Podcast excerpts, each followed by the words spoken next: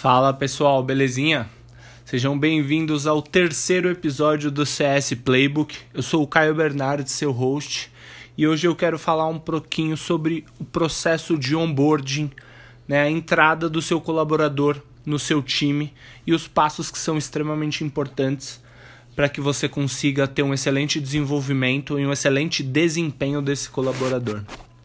O que eu percebo em muitas empresas né, na área de atendimento né? E não só na área de atendimento, na verdade, mas isso tem um impacto muito grande na área de atendimento, porque isso, querendo ou não, acaba lidando com o tete a tete com o seu cliente. É, é que essas pessoas contratam, essas pessoas não treinam e essas pessoas colocam esses novos colaboradores no front.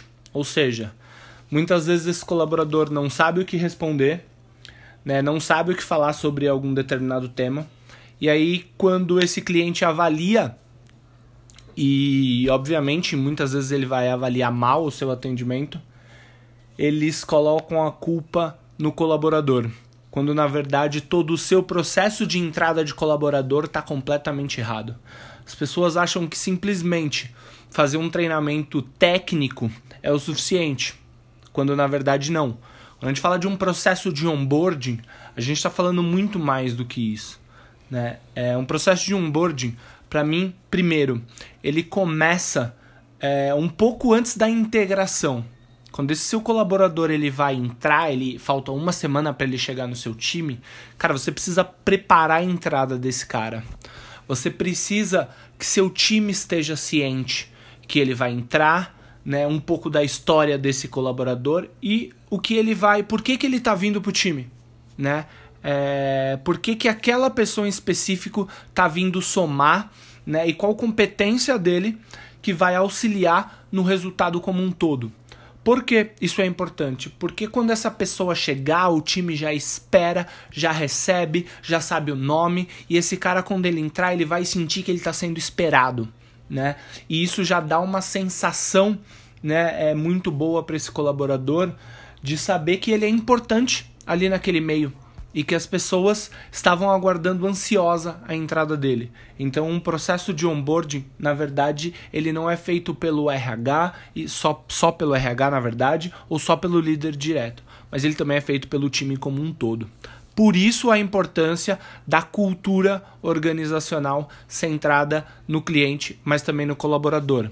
Então, né, é, no episódio anterior, no episódio 2, eu falei um pouco sobre cultura organizacional. Se quiser, ouve lá e aí a gente continua o papo. Enfim, retornando. É, posteriormente, quando esse cara ele entra no seu negócio, cara, a primeira semana dele, ela precisa ser completamente imersa no seu negócio. Você não vai colocar esse cara no front de atendimento, você não vai colocar né, essa pessoa para lidar diretamente com o atendimento ou colocar ele como um carrapato, como muitas empresas fazem, né, para ele acompanhar algum operador para ele já ir vendo como é o dia a dia. Cara, a primeira coisa que se seu RH não faz, você precisa fazer é, é colocar esse cara numa sala, seja num treinamento online ou seja num, tre num treinamento com você no face to face, para falar é, da missão da empresa. Para falar para onde essa empresa está indo. Quem é a empresa? Né? Quais são os objetivos dela? E aí declarar a persona desse do, do cliente da empresa para esse novo colaborador. Ou seja, quem é meu cliente? Meu cliente ele é é, mais público feminino, mais público masculino, ele é um público de classe A, B e C. Em que momento ele realiza a compra? É uma compra mais emocional, uma compra mais racional? Como é feito esse processo? Né? Então, isso é extremamente importante para o cara saber. Posteriormente, né, quando ele sabe a missão da empresa, para onde a empresa está indo, né, e, e quem é o cliente, você precisa mostrar para ele para onde a gente vai chegar? Qual é o destino do negócio? E eu sei que na verdade não é um destino que você pensa num fim e aí você para. Mas para onde a gente está caminhando nos próximos anos? Né? Aquele destino, como que a gente vai chegar naquele destino? Quais são os projetos que estão em andamento ou estão para iniciar que, que vão que, que vai fazer o negócio chegar no objetivo dele? E onde a área que esse colaborador vai trabalhar, ele contribui nesse objetivo de médio e longo prazo para que ele saiba que aquilo que ele faz não é só um atendimento por um atendimento ou simplesmente para cumprir código de defesa do consumidor, mas que aquilo faz parte de algo maior, de um objetivo, de um propósito maior. Posteriormente, fala para esse cara como que ele vai ser avaliado, no que, que impacta essa avaliação, né? Então, é, se ele se sai bem, ele tem a possibilidade de ser promovido, ele tem a possibilidade de ganhar uma bonificação, ele tem a possibilidade de ter um aumento por mérito, mesmo que não seja uma promoção. O que, que ele ganha com isso? Porque se ele não ganha nada, o que, que estimula que ele faça sempre um trabalho com excelência e que busque melhorias para isso? Porque é muito ilusório a gente pensar que as pessoas vão simplesmente trabalhar porque elas só querem ser um excelente profissional. Cara, você precisa estimular seu time. Porque da mesma forma que ele sim quer ser um excelente profissional, mas ele também só vai se entregar com todo o potencial dele para uma excelente empresa que valoriza ele como um colaborador. Então, isso é extremamente importante. Ele saber como ele vai ser avaliado, né? Quais são as métricas de avaliação? Porque você não pode definir as regras do jogo depois que a bola começou a rolar.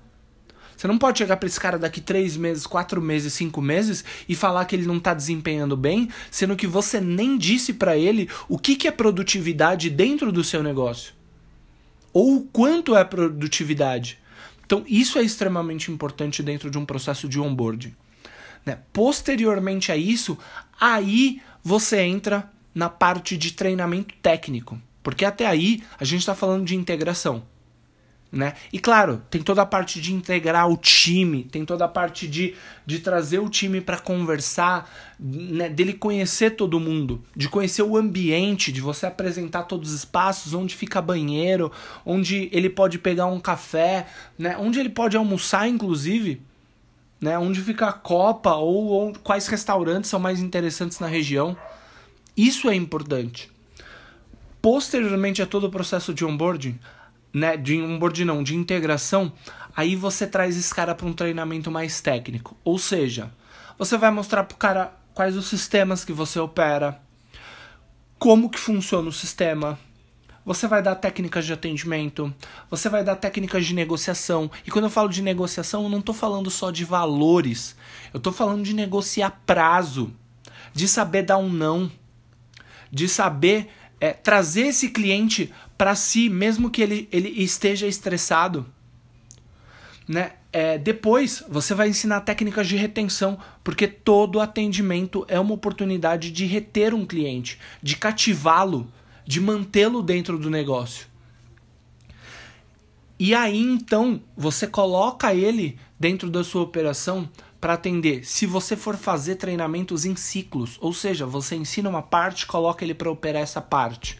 Depois você ensina uma segunda parte e coloca ele para operar essa segunda parte. Depois a terceira parte de treinamentos e aí volta. E aí a gente vai falar de um ciclo de treinamento estendido, né? Ou você vai dar né, o treinamento de uma vez, todos os processos. Depende de como o seu negócio opera, se ele é sazonal ou não, se vem tudo de uma vez. Então, é, é, é isso que você precisa trazer de importância para dentro do seu processo de onboarding, de entrada do seu colaborador. E aí, posteriormente, você acompanha isso você combinou a regra do jogo, você treinou o cara e aí depois você acompanha através dos seus KPIs o desenvolvimento desse colaborador. Se ele está trazendo resultado, se não está, onde a gente precisa calibrar. Porque também se você não calibra, como posteriormente você cobra? Então isso é extremamente importante. Né? E você consegue fazer isso de forma intensiva no período de experiência desse colaborador. Né? Você coloque ele nesses três meses como basicamente três meses de treinamento e aplicação, treinamento e aplicação, teoria e prática, teoria e prática. Porque isso é importante. A teoria é importante, sim, mas a prática é que de fato ensina. Então, a, a grande importância de você ter um processo de onboarding extrema, extremamente definido né, é, é, e desenhado para o seu negócio para quando você fala de atendimento ao cliente. Isso é essencial. Você não pode ter algo diferente disso, ou não ter, na verdade, um processo de onboard. O cara chega, você dá boas-vindas para ele, explica quem ele vai acompanhar, senta lá, volta para sua mesa e faz o seu trabalho. Até porque, na verdade, o seu trabalho como gestor de atendimento é orientar, acompanhar, incentivar e ensinar esse time. O sucesso de uma operação de atendimento está totalmente ligado ao seu desempenho como gestor. Então, isso é, é, é, é muito claro. Né? Quando você fala de uma pessoa dentro da sua equipe que não está performando, é uma coisa, mas quando o todo está ruim, o problema é você. Então, desenhe um processo de entrada de onboard bem estruturado, onde todo mundo, todos os níveis de gestão da sua área de atendimento estejam envolvidos.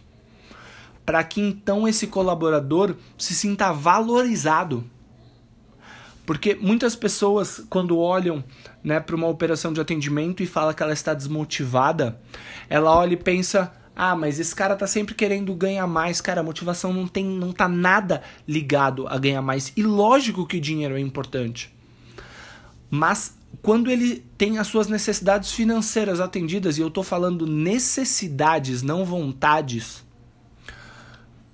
outros processos para você trazer esse cara e para estimulá-lo que ele aprenda mais e que ele desenvolva e que ele performe com excelência, muitas vezes, muitas não, na maioria das vezes, tá ligado ao quanto ele se sente valorizado dentro do negócio. E se sentir valorizado está muito ligado ao processo de aprendizado dele e o quanto você estimula isso dentro do seu colaborador. O que eu vejo às vezes nas pessoas é: ah, mas a pessoa não quer, ela não busca aprender. Ok, mas você também busca ensinar de forma estruturada. Então é isso que a gente precisa ter em mente né?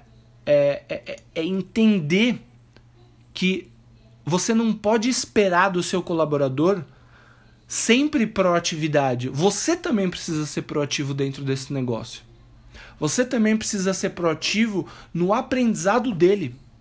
Porque sim, ele precisa ser protagonista, mas você também precisa ser protagonista dentro do seu papel como gestor. E isso inclui auxiliá-lo no desenvolvimento do trabalho dele e que muitas vezes ele nem enxerga como ele pode se desenvolver, mas você como gestor e que esperas que tenha uma visão um pouco mais ampla, um pouco mais 360, consiga entender isso. Que nem sempre o estímulo vem por campanha financeira, que nem sempre o estímulo vem por, é, por, por campanhas onde ele vai ter um dia de folga. Mas a maioria das vezes o incentivo vem por eu estar continuamente aprendendo alguma coisa nova. Essa geração ela é ávida por aprendizado. E ela é ávida por aprendizado não tradicional. Então, por isso que é uma geração que cada vez menos se interessa por faculdade e cada vez mais consome conteúdos em plataformas que antes eram utilizadas apenas para você curtir uma foto, assistir um vídeo engraçado ou se conectar com pessoas que estão distantes.